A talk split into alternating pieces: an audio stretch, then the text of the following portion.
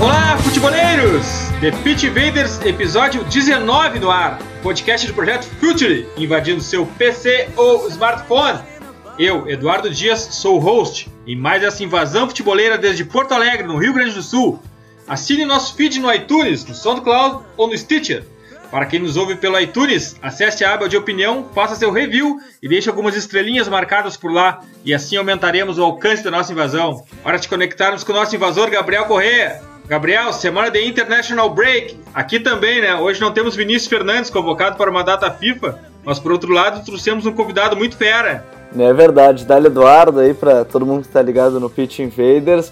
Convidado que eu também tive o prazer de falar com ele essa semana que passou e olha, pessoal que tá para participar do nosso programa 19. Muita gente boa, sabe muito de futebol, tenho certeza que o pessoal vai curtir bastante, viu? Senhoras e senhores futeboleiros, é com muito orgulho que recebemos aqui no The Pitch Invaders Felipe Simonetti, do Imigrantes da Bola, o podcast oficial do Doente por Futebol. Dali Felipe, seja muito bem-vindo! Fala Eduardo, fala Gabriel, beleza? Bicho, prazerzão sempre ter vocês lá no Imigrantes e agora tendo essa oportunidade de participar aqui com vocês. Pô, vocês sabem que eu sou fã, ouço semanalmente o programa de vocês gosto dessa maneira que a gente trata o futebol de uma maneira descontraída, mas séria, né? Porque futebol tem a parte da brincadeira, mas não é só isso. Futebol também tem, tem um lado sério que é, porra, pra mim, um dos mais importantes. Um grande abraço também a Marcelo Fadu. Tu precisa aparecer aqui, a gente vai cobrar essa visita.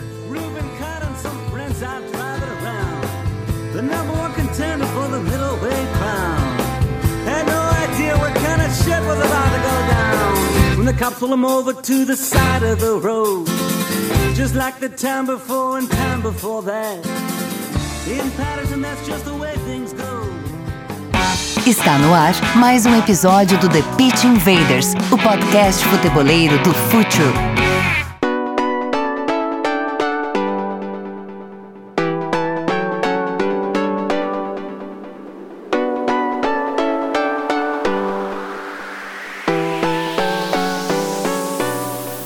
Os haters brasileiros de Pep Guardiola. Bom, um dos maiores indicadores de sucesso são os haters, né? Por enquanto, o The Pitch Invaders ainda não apareceu nenhum hater, né, Gabriel? Pelo menos não que se identifique como tal. O Imigrantes tem haters, Felipe?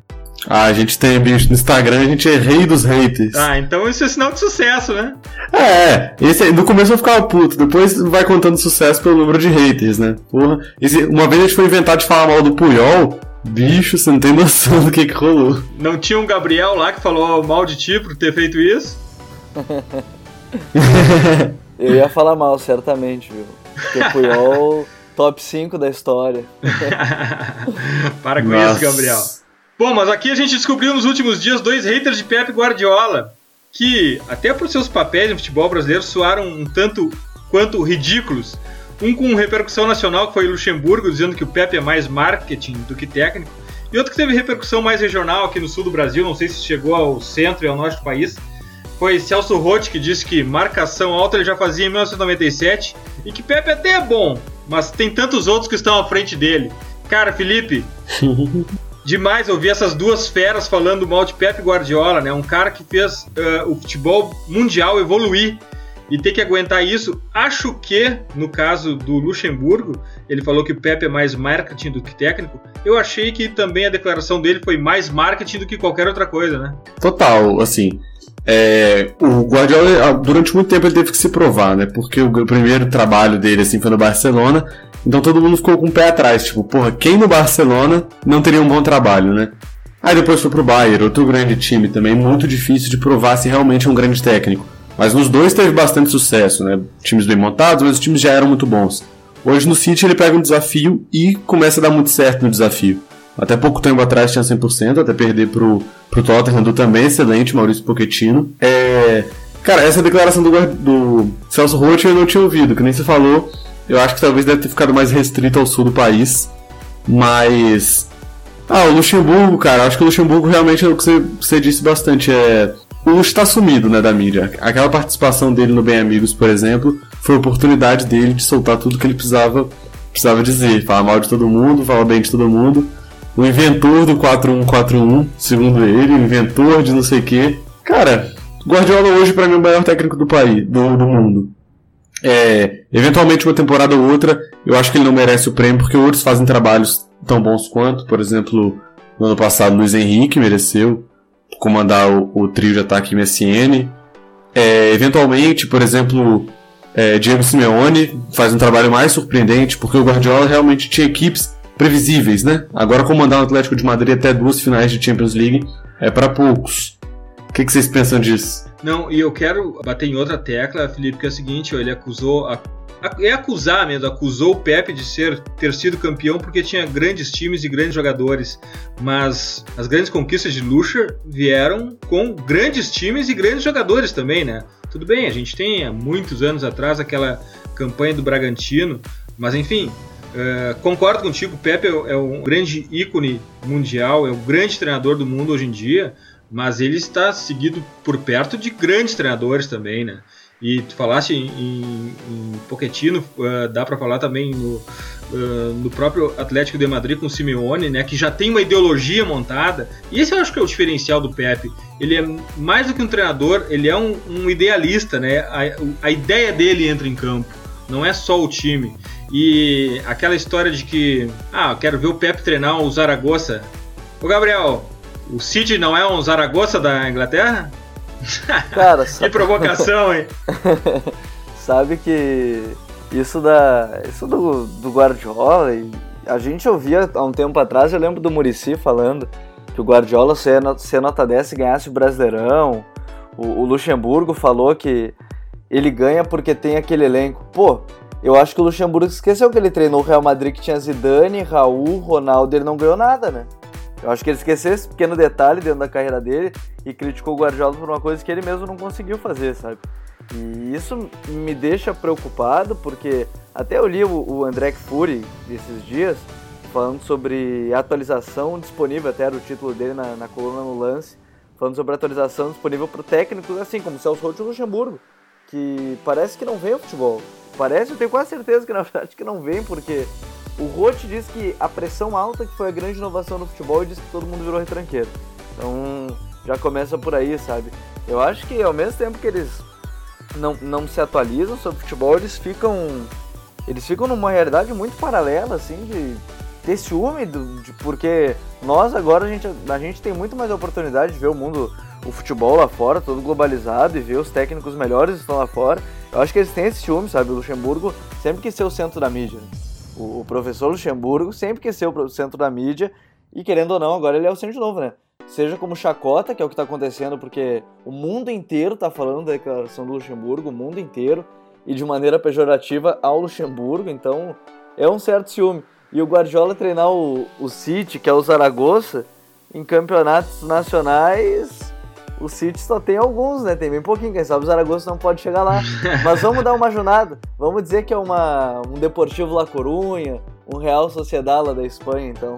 E outra coisa, também a gente não pode falar só em título, né? Porque de alguma forma o Zidane, o campeão da Champions League, ok, eu acho que esse cara ainda não tem um currículo inquestionável. A gente pode até questionar, poxa, será que o Zidane vai ser o grande, o grande treinador que a gente imagina que ele seja por esse pequeno currículo, curto, mas já vitorioso. Mas eu acho que o Guardiola já tem um histórico, né? Ele já, já merece o respeito de todos.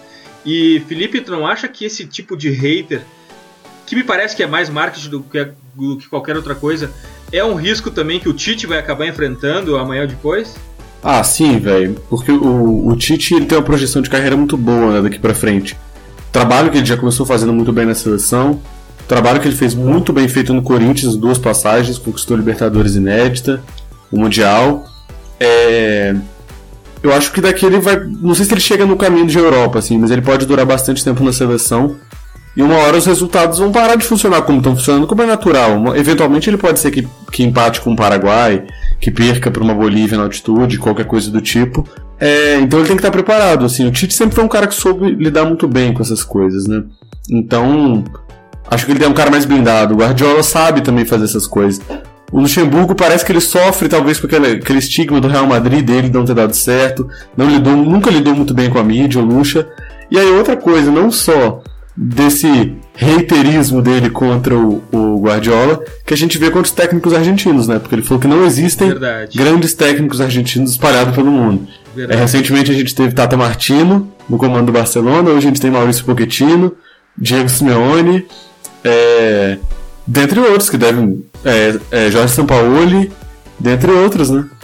Felipe, uma tese que eu tenho é de que uma grande barreira para os técnicos brasileiros, além de todo o conhecimento, além de toda todo histórico tático de estratégia, uma grande barreira é a barreira da língua.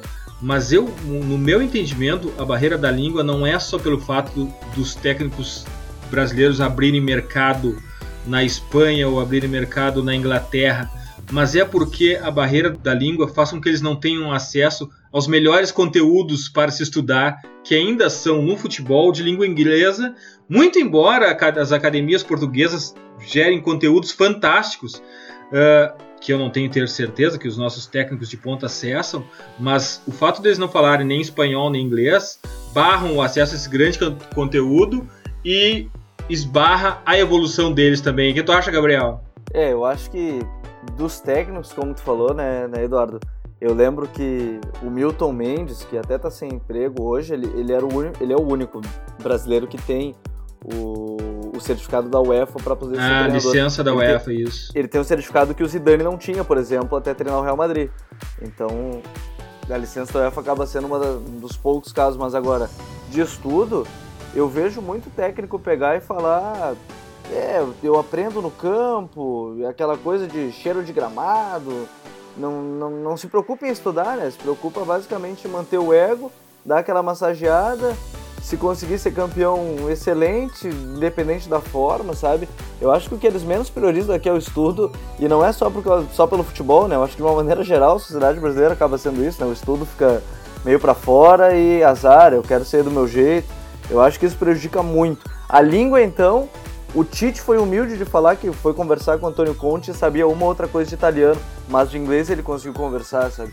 Então o Tite é diferenciado até nisso. A humildade de saber que o italiano, por exemplo, dele quase levou ele para Inter de Milão, mas ao mesmo tempo deixa ele longe, porque ainda não é dos melhores, sabe? E a gente ainda vai ver, Gabriel, durante as férias jogadores, muito treinador brasileiro indo fazer reciclagem de uma semana e tirando foto para as redes sociais com Guardiola e Ancelotti, como já aconteceu muito, ao contrário de Pepe Guardiola que veio a Buenos Aires ficar 11 horas conversando com o Louco Bielsa. Não, e, e, é, tem técnico que vai. Eu vi, acho que foi o Abel que falou, se não me engano, foi ontem, eu tava conferindo antes da gravação aqui do, do Pitch Invaders, falando que, é, esse negócio de ir pra Europa estudar aí não tá com nada, o negócio é curso. Acertou em um ponto e foi errado em outro, né? Porque acompanhar treino de outros técnicos também é um estudo. Só que aí também complica, né? Tá acertando, mas erra ao mesmo tempo. É, Gabriel, acho que é por aí. Acho que qualquer tipo de conhecimento é válido, cara. Tipo, não é nessa de o que vale é curso, o que vale é ir lá na Europa e tirar foto com o técnico. Qualquer coisa que você aprender, mano, imagina você passar uma semana com o Pep Guardiola, o tanto que você vai poder ver, o quanto você vai poder acreditar no, no projeto do Guardiola. e. Cara, eu achei, por incrível que pareça, o Bem Amigos é naturalmente um programa que não, não me apetece muito. Eu acho um programa que desvia muito do assunto, muito naquele clima galvão, sabe? Que não vai direto ao ponto, não faz uma análise muito, muito criteriosa, mas eu achei essa participação do Luxemburgo, cara, excelente até pra gente questionar algumas coisas. Eu acho que assim, valeu a pena o, o Luxemburgo chegar lá e abrir a boca. Faltava alguém fazer isso, faltava alguém fazer essa besteira, entendeu? Agora o Luxemburgo precisa se provar também, né? Provar que ele está renovado, porque até pouco tempo ele estava na China. Então convenhamos que ele não tem muita moral para falar agora, mas o cara tem que se expor. Ele, por exemplo, falou de um esquema de manipulação da China que foi é, investigado pela, enfim, pelos responsáveis chineses e foi desmantelado.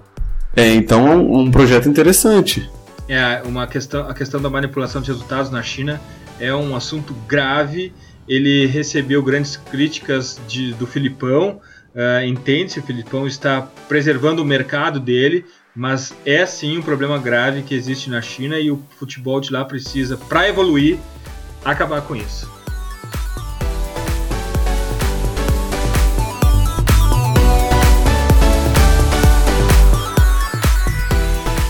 Gerard Piquet, não sei se é o melhor central do mundo, Existem outros em altíssimo nível, mas com certeza entre os três maiores. Gerard Piquet nessa, nesse começo de temporada, Gabriel, ele está sendo uma ilha de excelência no estável, no estável Barcelona e também uma ilha de confusões, né? Não só por conta da, da rivalidade com o Real, mas pela questão do nacionalismo. A última, polêmica, a última polêmica dele foi a manga da camisa. O que, que houve lá, Gabriel, com a manga da camisa do Piquet que gerou tanta polêmica na Espanha? Cara, vamos por partes, né? Sem clubismo nenhum, o Piquet tá no top 3, top 5, acho que nos últimos três temporadas facilmente, assim, de zagueiros, assim, no Godin, junto com o Godin e com o Rumes, eu acho que ele, ele é muito acima da média, assim, que os outros zagueiros. E, Gabriel, assim, só para te interromper aí, e também está sendo um fator uh, de equilíbrio no Barça, atrás de Sérgio Busquets, que tá comprometendo um pouco nesse começo de temporada, né? É, mais uma vez o, Piquet mostrando essa importância dele porque ele ajuda também nessa saída de bola quando o Busquets não tá bem, né? Então o Piquet se torna mais importante ainda porque é um diferencial para um zagueiro, né? A qualidade técnica de, de sair jogando. Agora, mais uma polêmica lá na Europa, mais uma polêmica na Espanha, na verdade, com o Piquet. O que, que aconteceu? No amistoso, no amistoso não, né? Nos jogos das eliminatórias para a Copa contra a Albânia, a seleção da Espanha estava jogando com seu segundo uniforme branco com camisas longas. Lindo, por sinal. É, muito bonita e, e muitas vezes os jogadores usam aquelas mangas é, longas por baixo, sem ser do uniforme. E o que, que o Piquet fez durante o jogo? Pediu uma tesoura para cortar a manga da, do uniforme branco da Espanha, porque, segundo ele, estava incomodando. O que, que aconteceu? Os jornais espanhóis mais virado mais pró-Madrid, digamos assim, o Marca, o, o Diário AS, afirmaram que o Piquet rasgou a, a manga longa porque tinha o símbolo e a bandeira da Espanha na camiseta, na camisa da Espanha. O que depois do jogo, Piquet foi lá, teve que mostrar para as câmeras que não tinha nenhum detalhe da, da bandeira da Espanha, do símbolo da Espanha. Muita gente acusou dele que era uma defesa pró-Catalunha, que ele sempre foi um grande defensor e sempre joga no amistoso que tem anual da seleção da Catalunha, que não é reconhecida pela FIFA, e ele sempre joga e é sempre um dos principais nomes quanto a essa questão de independência da Catalunha, da, da, da Catalunha se tornar um país, se tornar aí uma seleção também é, pela FIFA. O que que acontece? O Piquet depois desse jogo, ele meio que não aguentou mais. Ele não aguenta mais essas polêmicas porque o Sérgio Ramos fez exatamente a mesma coisa que ele no jogo e ninguém falou nada.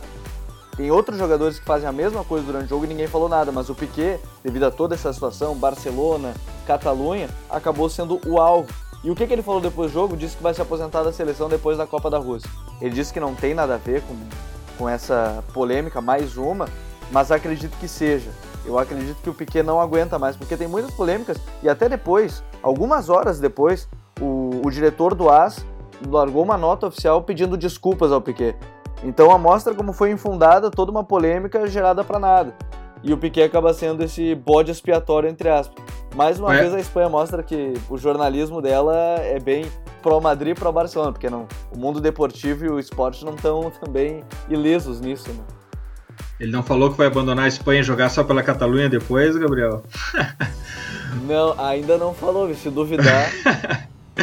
Ô Felipe, agora essa, essa postura do, do Piquet, ela, ela também é, é, vem de um histórico provocativo dele, né? Ele é um cara que não deixa barato nas, nas redes sociais, ele tá sempre provocando Madrid, o Real, o Atlético, e ele sempre naqueles, naquelas manifestações pró-Catalunha, pró ele sempre toma frente, ele sempre se posicionou assim, então assim, é, é uma injustiça, ok, pegaram pesado com o cara, ok.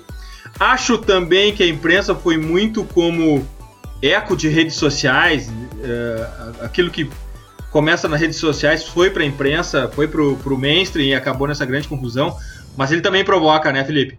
Ah, o Piquet é um cara polêmico, né? Principalmente na questão do clássico Real Madrid-Barcelona, que tem muito desse teor nacionalista é, ele sempre provoca. Engraçado até que deu uma polêmica um tempo atrás da dupla de zaga ser ele e o Sérgio Ramos. Os jogadores que não se entendem muito bem, um de Madrid, bem defensor dessa questão madrilenha, enquanto o Piquet do outro lado, um jogador catalão. É engraçado essa questão da camisa, que o Gabriel apresentou muito bem, estava lendo sobre isso nas últimas semanas. Eu que gosto muito dessa questão de camisas de futebol, e tem um site famoso que é o Todo Sobre Camisetas, que eles fizeram uma abordagem geral sobre isso, e aí eles mostram que na camisa de jogo do Barcelona, do, da Espanha, essa nova, tem uma faixa vermelha, uma faixa branca, uma faixa amarela, se não me engano. Aí mostra a foto do Iniesta com ela, Iniesta com a camisa de manga curta. Só que na camisa de manga comprida não tem esse detalhe. Então não, não teria motivo para o Piquet cortar só para tirar essa, essa faixinha. E aí eles mostram, como o Gabriel falou, justamente no final do jogo, o Sérgio Ramos com a camisa cortada, como se fosse um 3 quartos, assim, sabe? Como ele costuma usar mais ou menos no Real Madrid. Então, justamente, falam que eles, os jogadores gostam de tirar por causa da costura, que pode incomodar, pode coçar. É... E aí é muito curioso. Outro ponto engraçado é que, justamente dessa questão do nacionalismo, é que na Copa de 2010, se não me engano, teve só um jogador, não vou lembrar de cabeça agora, que não era envolvido nessa questão nacionalista, seja pelo lado da Catalunha, seja pelo lado do País Basco. Porque a gente vai, tem o Piquet, tinha o Puyol, Xavi, é, dentre outros envolvidos com a questão catalã, por exemplo, Javi Martinez, Llorente, com a questão basca. E aí Vicente Del Bosque conseguiu fazer uma, uma junção muito bem disso, né? Juntar os, os dois lados rivais, os três lados três rivais, podemos colocar assim, é, para conseguir o título, né? Então a gente vê como a questão política influencia muito no, no futebol. É impressionante, né? Eu me lembro da França de 98 que começou com toda a, uma grande parte da população contra a França, exatamente pela miscigenação que a França demonstrava em campo, com muitos atletas eh, de colônias francesas, muitos negros e a população não, pelo menos a grande parte da população eh, argumentava que não se reconhecia naquela seleção e aos poucos a seleção foi ganhando, foi avançando de fase, foi contaminando todo o país e acabou na, numa grande celebração. Né? O, é impressionante a força do futebol, como o, essa questão de nação e futebol tem a ver, né? A política e o futebol estão sempre envolvidos, não tem como fugir. E também me parece que o Piquet agora está sendo vítima dessa questão. Uh, mas como eu falei, também muito provocada por ele. E Felipe, Fora isso, é um grande jogador, né? Um grande central. Não, com certeza. Piquet. Não sei se eu concordo dele, dele ser o top 3 zagueiros do mundo. Acho que a gente tem o Boateng, tem o Sérgio Ramos. Talvez, mas não é nenhum absurdo, porque ele briga seriamente ali com, com o Godin, com o Hummels, dentre outros excelentes zagueiros. Menos o Thiago Silva. O Thiago Silva não briga, parece. É, mas, mas top 5 nas últimas três temporadas, certamente. É, eu acho impressionante a qualidade técnica dele e a força mental do cara. Ele não é jogador que aceita derrota nunca.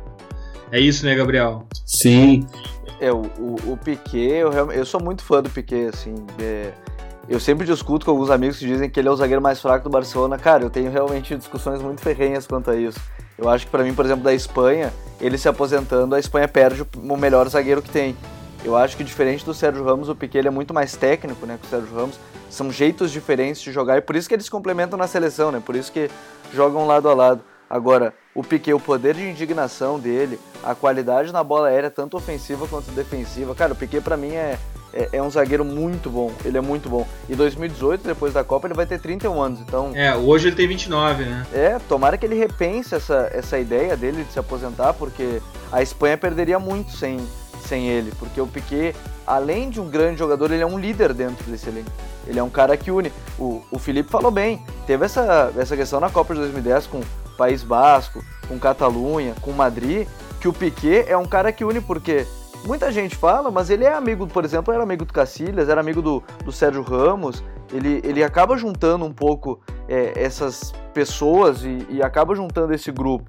Eu acho que mesmo ele sendo polêmico pelo clássico Real Madrid-Barcelona, ele consegue dividir bem a Espanha, Catalunha e esse clássico, porque ele, querendo ou não, ele teria opção. Se ele realmente não quisesse defender a Espanha, como muita gente critica, ele não aceitava a convocação. Não é obrigado, tu não é chamado, tu não é obrigado a defender a seleção, tu pode pedir a dispensa.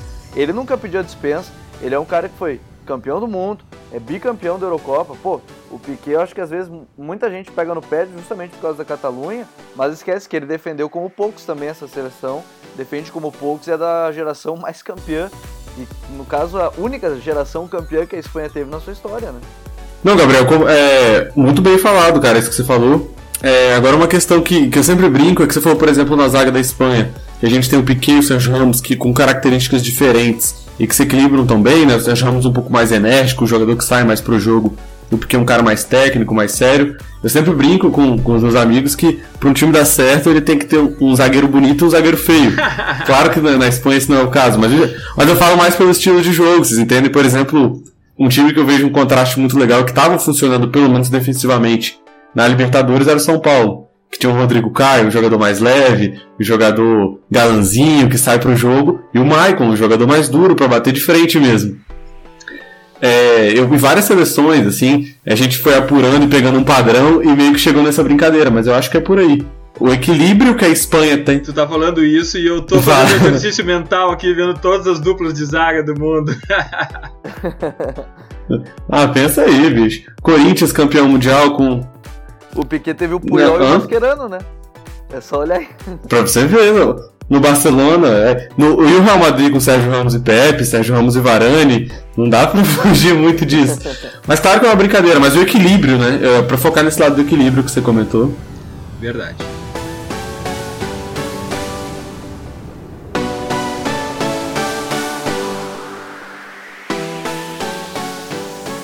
Rooney, outra figuraça futeboleira mundial uh, que me parece estar em franca decadência, uh, não só a mim, mas também no overall do FIFA. Isso fica muito evidente. Né? A gente publicou no FutureFC no Twitter um gráfico com os números do FIFA do Wayne Rooney.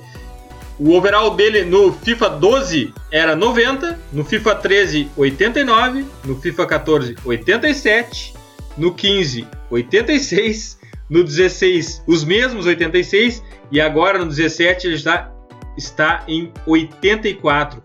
Infelizmente, Gabriel, a mim me parece que esses números espelham a realidade. Será o fim de Rooney, Gabriel? Ele joga na mesma posição durante todo esse tempo? Durante todo esse tempo? Onde, por onde anda Rooney dentro de campo, Gabriel?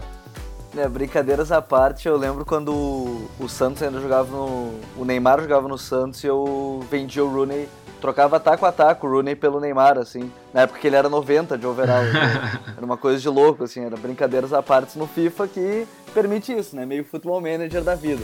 O Rooney jogando no Campeonato Brasileiro. Mas é, é uma coisa bem, bem interessante porque o Rooney surgiu como um atacante lá no Everton, ainda um, um segundo atacante, né? Naquela época que definiu o ataque como segundo atacante e o centroavante.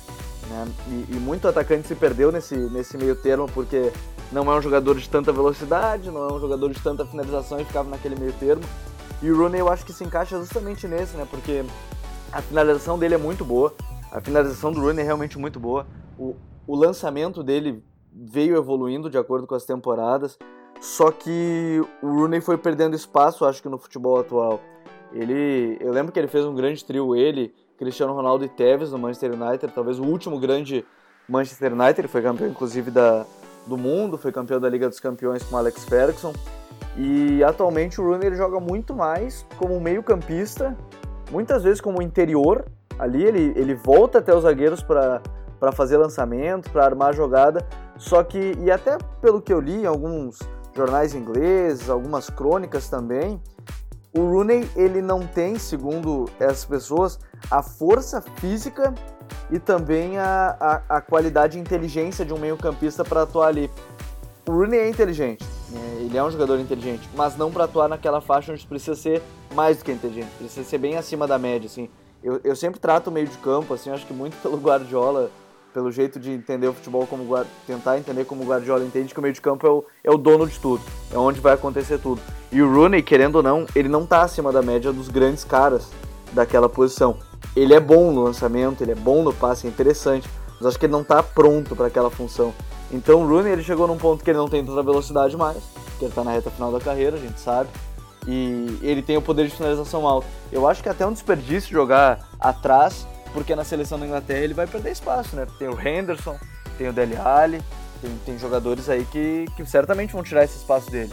E, e no Manchester United tem o Herrera, tem o Pogba, tem o Schneider, tem, tem jogadores de quali tanta qualidade quanto para jogar no meio. Eu acho que o Rooney, querendo ou não, ele vai ter que voltar para a posição de origem, vai ter que voltar a ser atacante. Hoje no United ele ia brigar, para mim, brigar com o Ibra porque o Rooney ele perdeu essa capacidade de ser o segundo atacante de velocidade, a gente viu até pelo overall do FIFA, que foi diminuindo a própria velocidade dele, mas a finalização nunca se perdeu.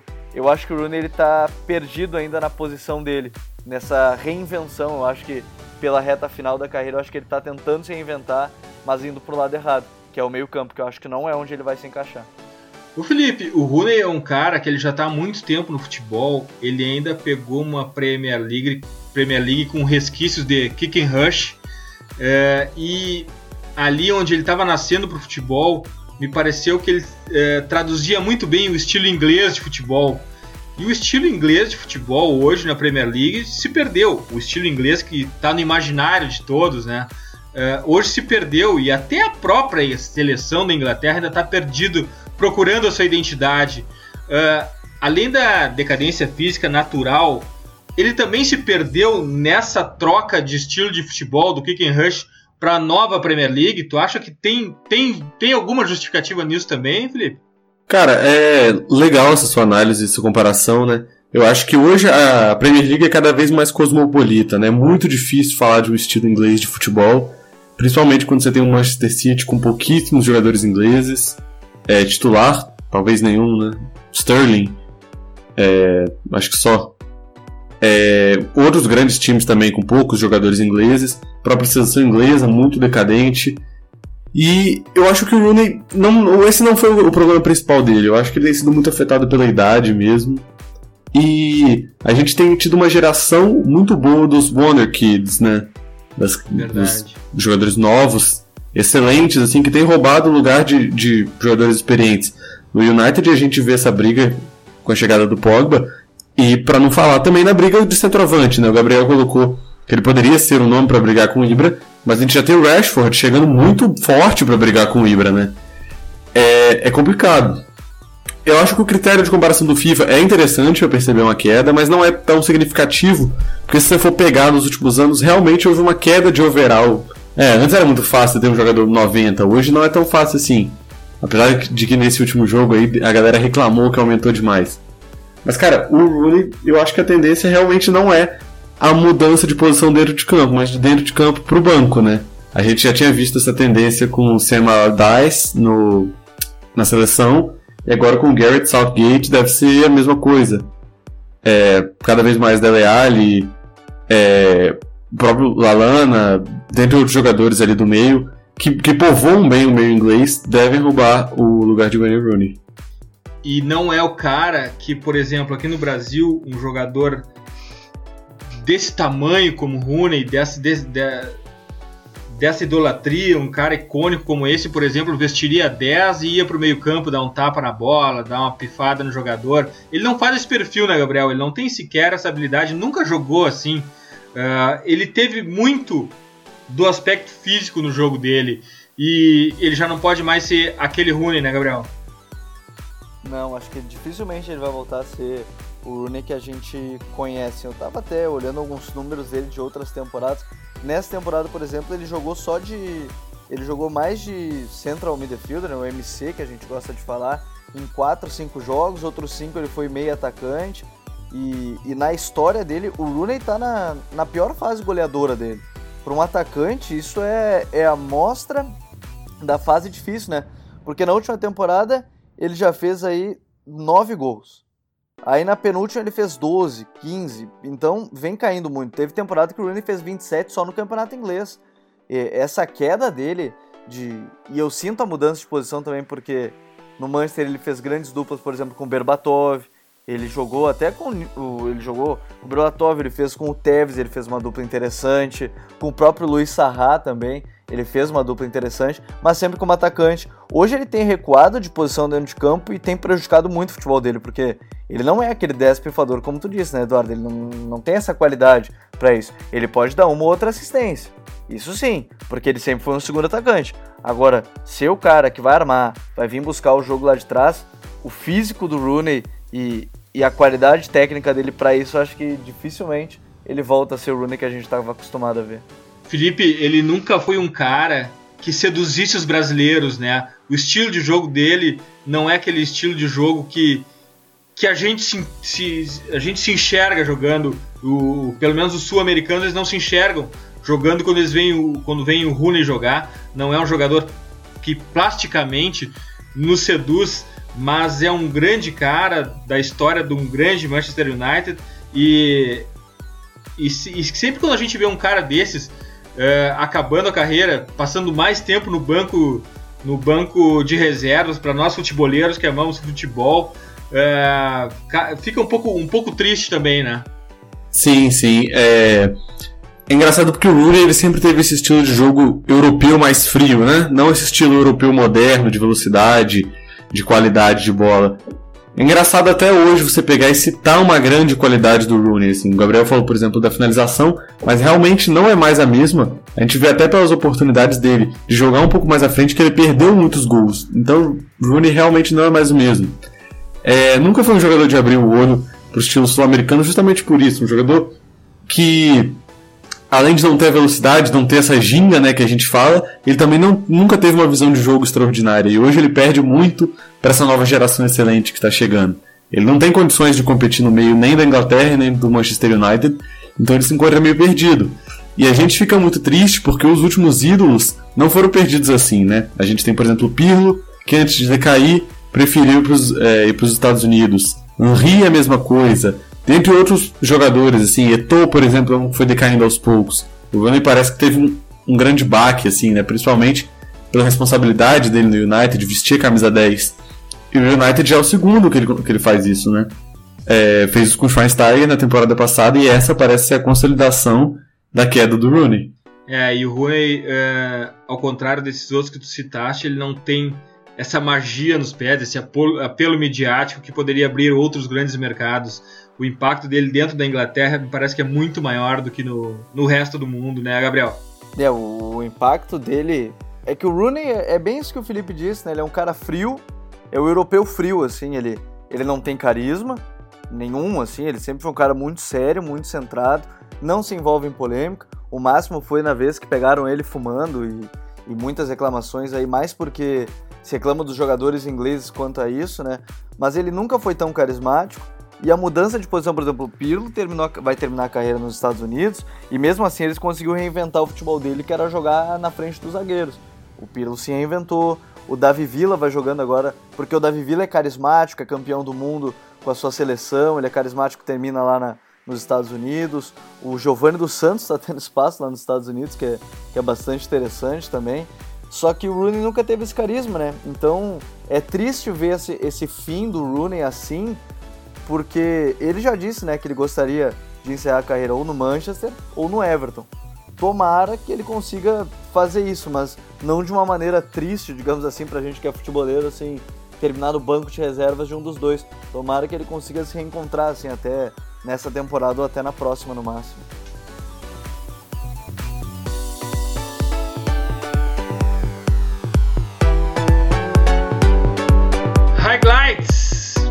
Highlight dessa data FIFA, desse International Break, vai para Argentina e Paraguai.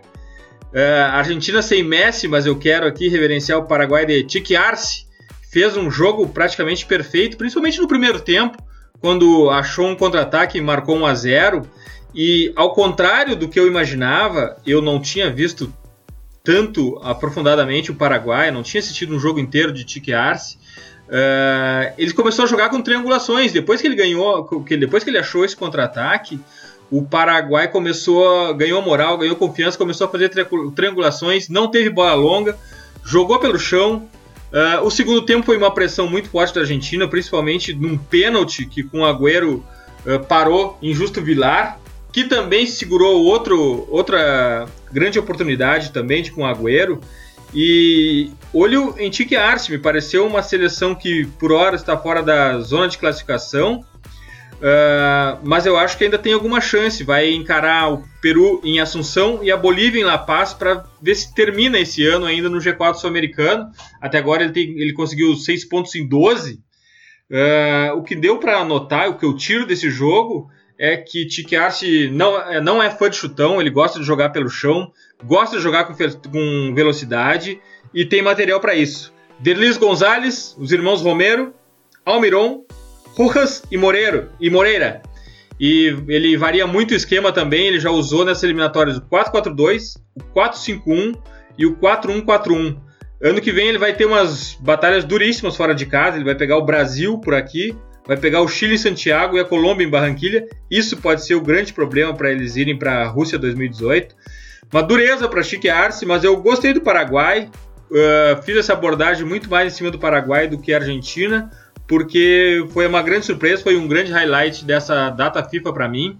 Não sei se vocês chegaram a dar uma olhada em Tiquearse, em Argentina, se vocês têm outro lado desse jogo para apresentar. Tem Argentina tem vida sem Messi, Gabriel? Não, não tem.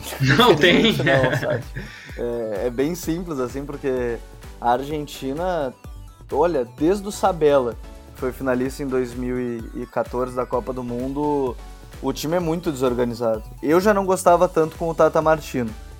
E com o Edgardo Balsa, do que eu vi, não me agrada nem um pouco, porque ele coloca o Dybala fora de posição, o Agüero fora de posição, ele convoca o Lucas Prato, que o nível de futebol brasileiro é excelente, mas hum, tem tantos outros noves na geração argentina que Verdade. o Lucas Prato fica lá atrás, né, nessa lista.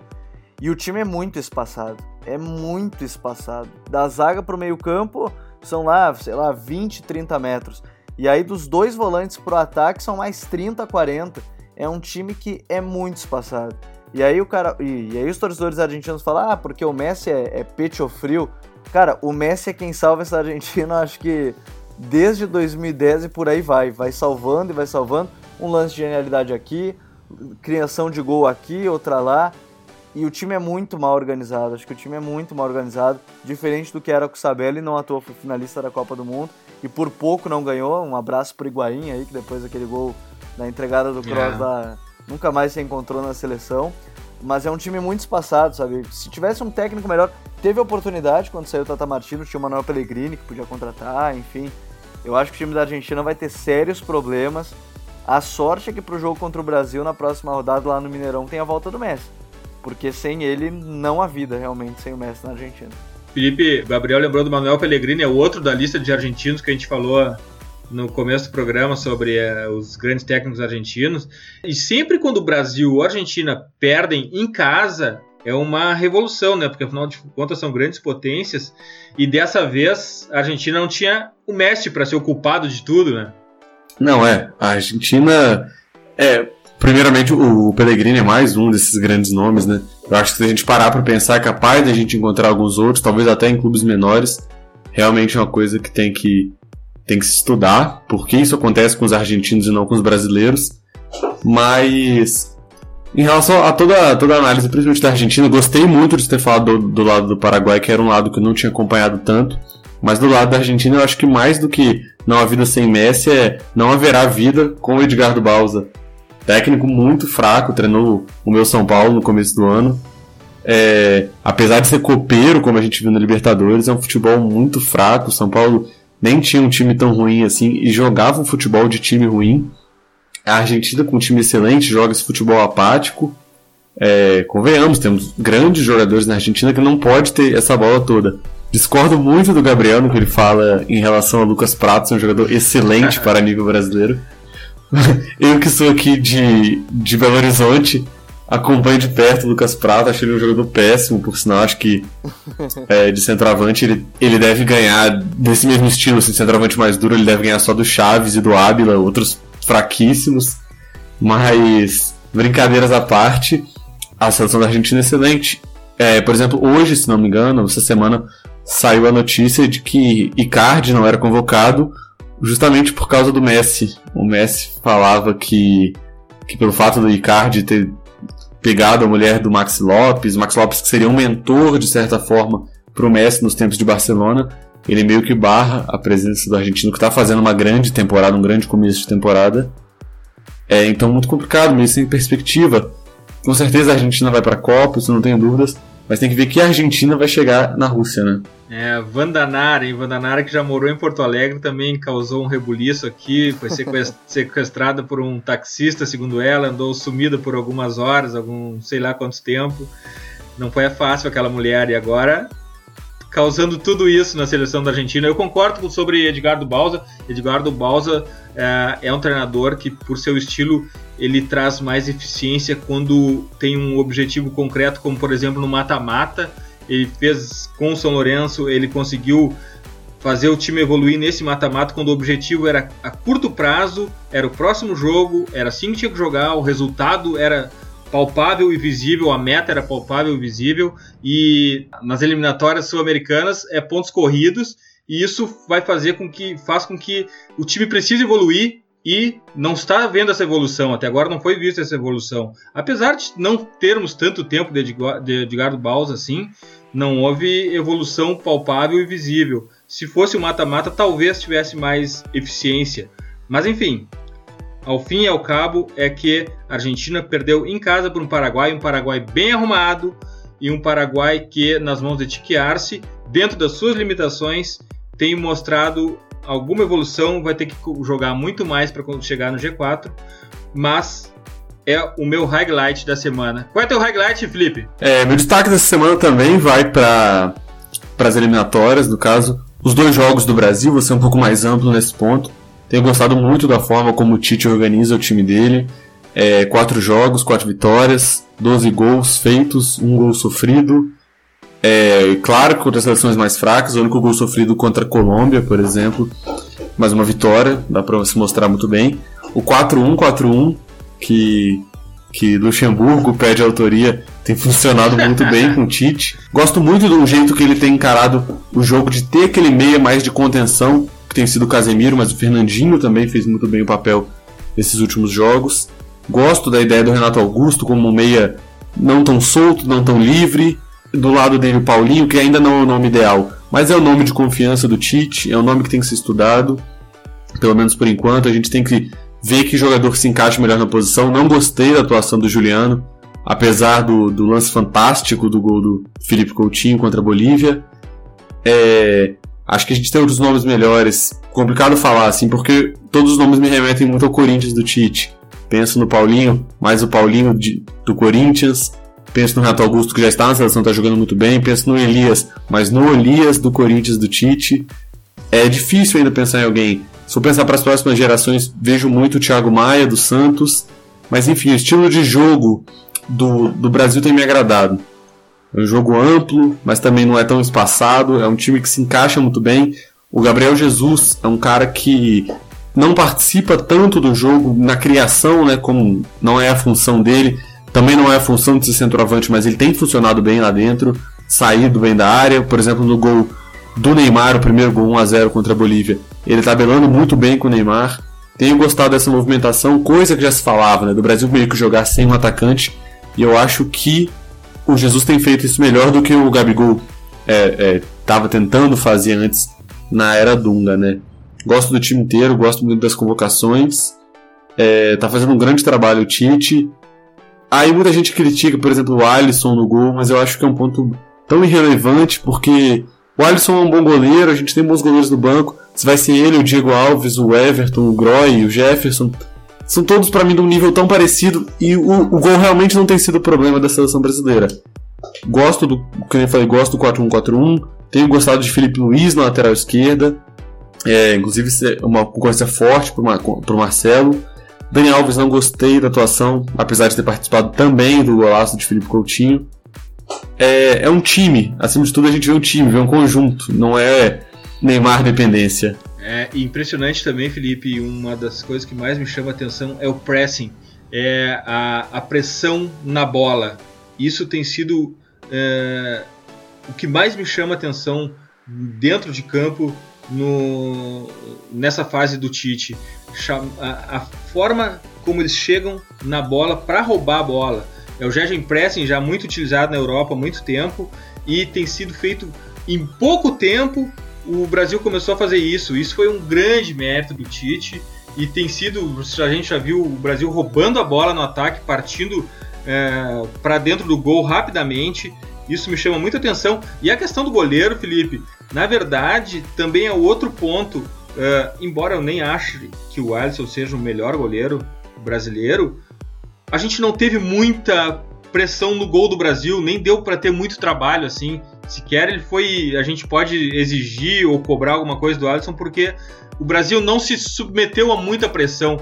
E uma, uma grande questão que eu já mencionei aqui no Pit Invaders em outros episódios é a qualidade do Brasil conseguir impor o ritmo que ele quer. Quer seja fora de casa, quer seja em casa, em qualquer seleção que a gente jogou até agora com o Tite, o jogo foi na velocidade que a gente quis. Isso foi muito importante também até agora, hein, Gabriel? O que tu achou desse highlight do Felipe aí do, do, do Brasil? Cara, o Tite, finalmente, a seleção tem treinador há bastante tempo. Ah, né? é verdade, é verdade. Eu tava com saudade já de um, de um técnico na seleção. E outra coisa, tem técnico na seleção, a gente tá vendo o, o, o, jogo dentro de campo, e depois na coletiva o assunto é campo e bola, né? É, ouvir, ouvir o técnico falar de futebol já dá um alívio, assim. E, e como o Felipe falou, todas as opções assim que a gente sempre fala, ah, o Paulinho, fala o Renato Augusto, remete ao Corinthians do Tite, assim, ele Muita gente acha que a seleção tem que ter os melhores jogadores, mas eu acho que não é bem por aí. A seleção tem que ter os melhores jogadores que se adequam à ideia do técnico. E hoje, esses Perfeito. jogadores se adequam à ideia do Tite, né? O Renato Augusto, o Paulinho, que, pô, quando o Paulinho foi convocado, todo mundo ficou, ah, o Paulinho, mas será que vale?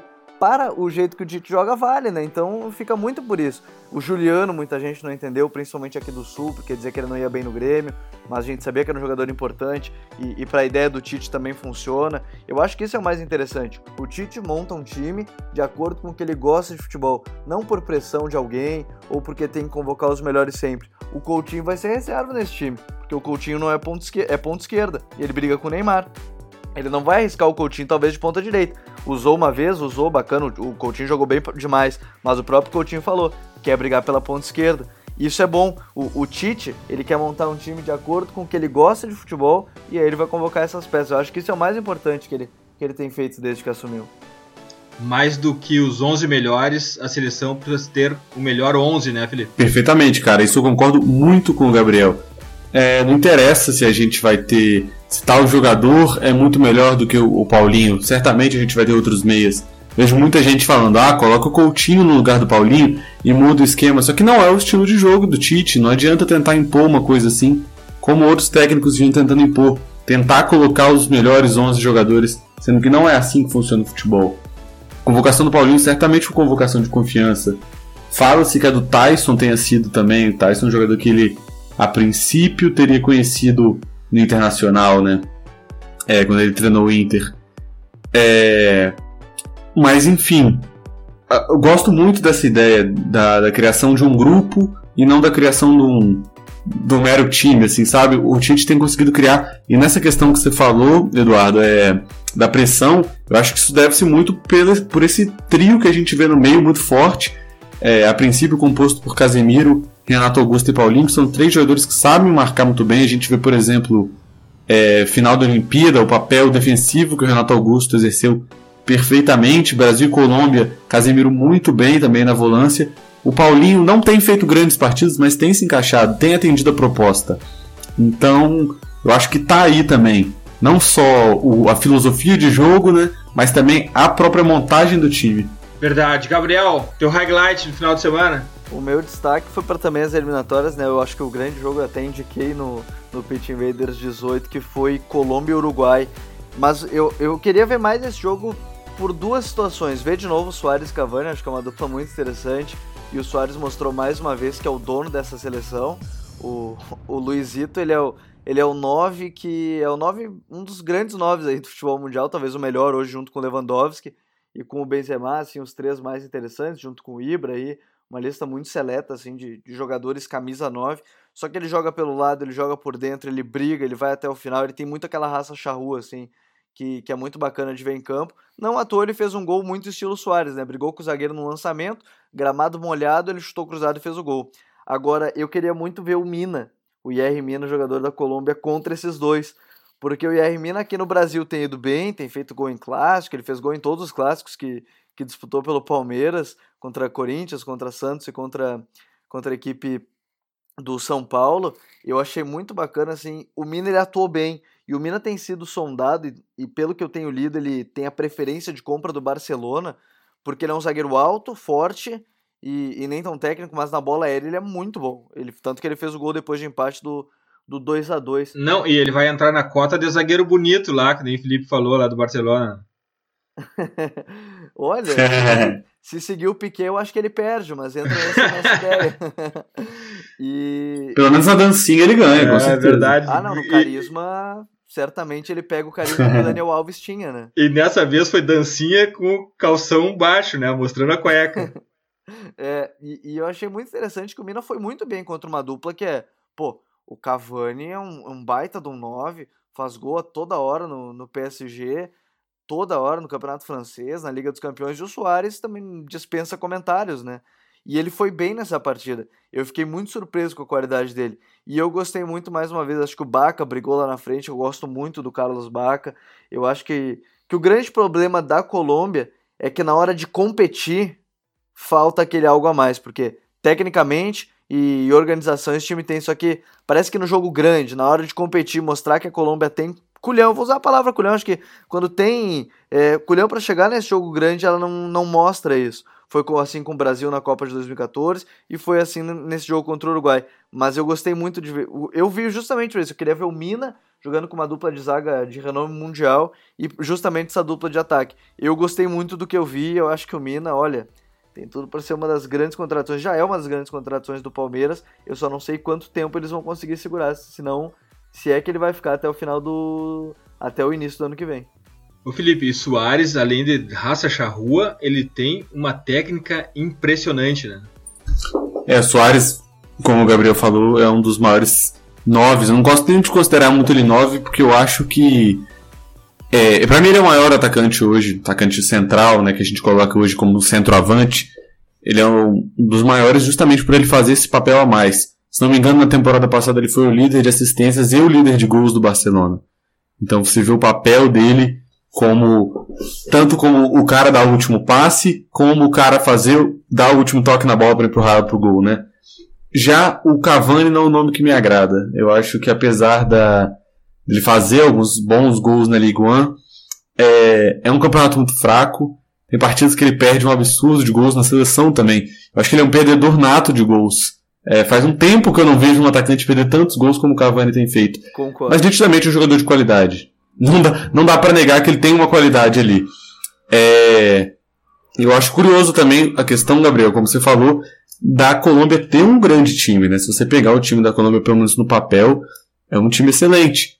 Mas, como você falou, falta culhões. Acho que cul... faltar culhões de... define muita coisa na América do Sul, né? faltar aquela raça, faltar uma coisa que o, que o Soares tem, que o Brasil tá tendo um pouco agora. A Argentina, em alguns momentos, tem, principalmente nos clássicos contra o Brasil a Colômbia ainda é um time meio apático, né? É, e eu acho o seguinte, ó, uh, eu queria falar um pouco sobre o Cavani, que eu, que eu vejo muita análise equivocada do posicionamento dele. Acho que, influenciado pelo tamanho dele, ele é um cara de uma complexão fixa, física grande, ele é um cara alto, forte, e, e, e, sei lá por que motivo as pessoas imaginam que ele é um 9 classicão, aquele de dentro da área, quando na verdade não é, ele é um cara que joga muito mais aberto, tem um chute forte, tem uma chegada forte na área e se complementa muito bem com o Soares. Concordo da qualidade dele, do que vocês falaram, mas eu discordo um pouco da análise que eu tenho ouvido sobre esse cara. Ele não é um 9 classicão de dentro da área. Ele joga aberto, ele chega na área, ele tem chute forte e ele se complementou muito bem com o Soares. Acho que ele cresce ao lado do Soares.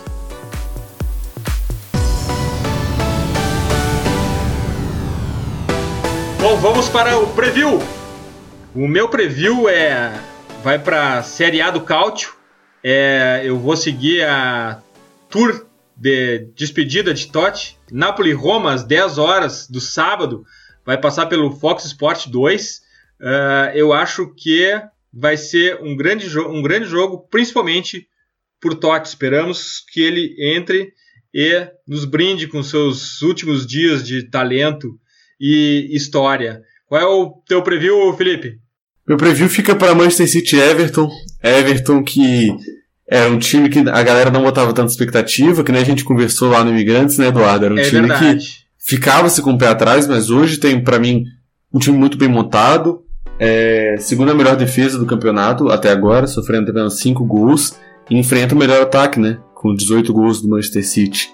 Everton é uma surpresa. Eu gosto muito do Ashley Williams, zagueiro do, do, do Everton, que é o que foi para mim um dos maiores destaques da Eurocopa, zagueiro galês, muito bom. É, o City de Guardiola, um pouco abalado ainda, não dá pra falar abalado ainda, principalmente no time do Guardiola, mas fica essa sensação de ter que se vingar pela derrota contra o Tottenham. Eu acho que vai ser um grande jogo. principalmente por esse embate de uma boa defesa contra o melhor ataque, com, digamos assim, quase 100% de aproveitamento. É, eu vou estar atento a esse jogo também. Gabriel, teu preview do final de semana? O meu preview primeiro pro jogo do domingo, às 11h15 da manhã, tem Clássico Basco. É sempre bacana de ver, né? Atlético Bilbao e Real Sociedad, para quem tiver vontade de acompanhar no Campeonato Espanhol, jogo 11h15 lá no, no novo estádio Samamés. E como eu estava falando lá no, no nosso grupo lá do, do Future, eu tenho que representar aqui o Vini também, né? O Vini não pôde participar hoje com a gente, mas vou representá-lo porque na segunda-feira, 4 da tarde, tem o maior clássico da Inglaterra, Liverpool e Manchester United, os dois maiores clubes, né, da Inglaterra, o jogo em Anfield Road. Eu vou ter que representar o Vini e também dar essa dica, então, do clássico basco no domingo às 11h15 e na segunda-feira Liverpool e Manchester United às 4 da tarde, meus minhas duas dicas aí de jogos. Ah, jogaço, gostei do preview hoje, ficou bonito.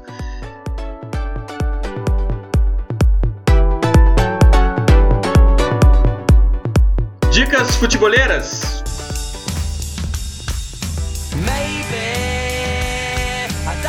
Minha dica da semana é um perfil do Facebook, é de um cara chamado Salomão Furer Jr.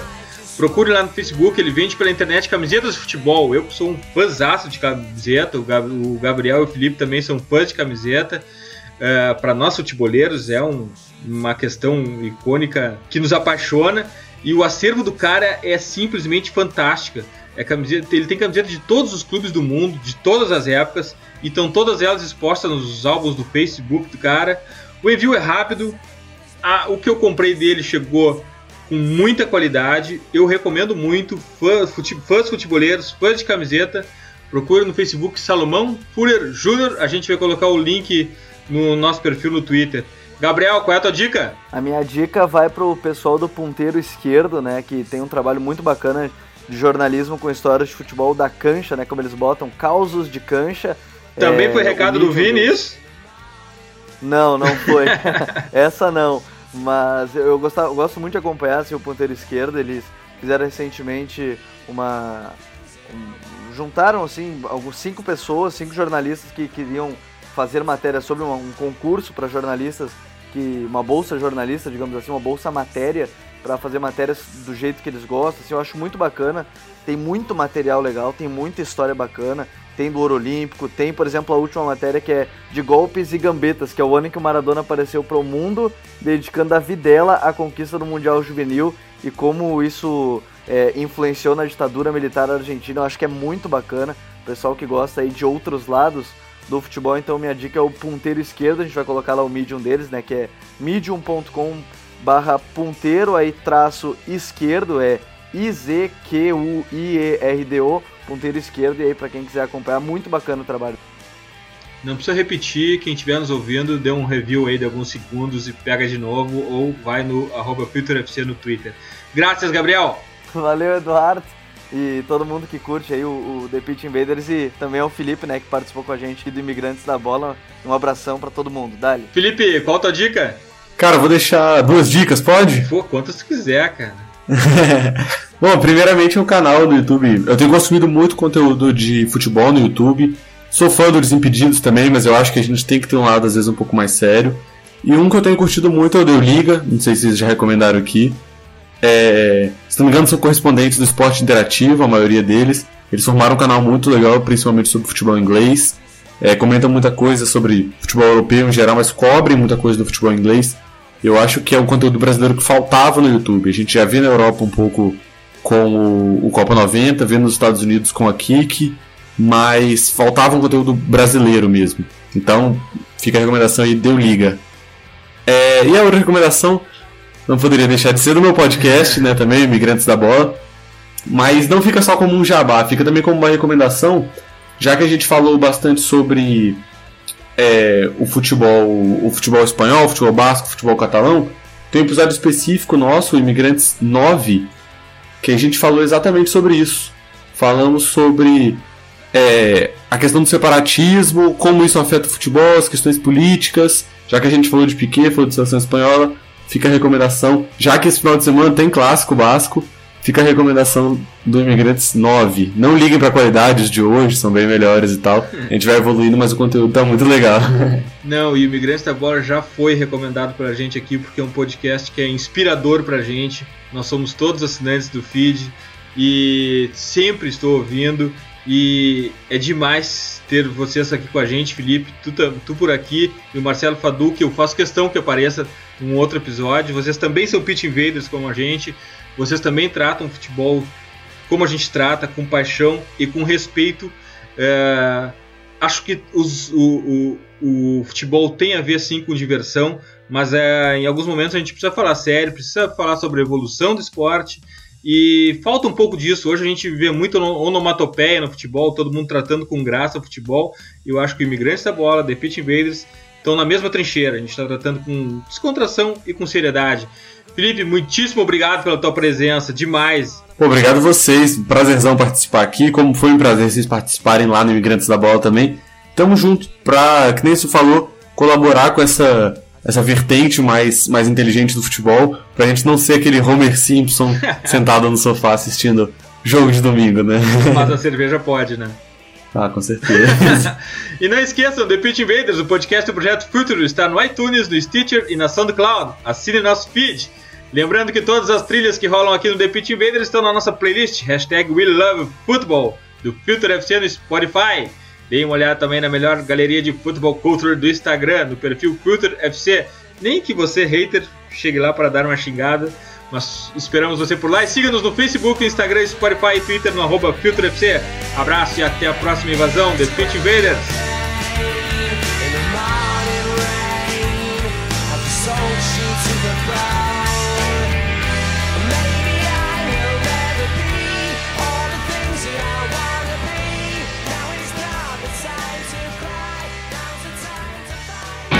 Você ouviu The Pitch Invaders. Siga nossos perfis. Visite www.future.com.br. We love football.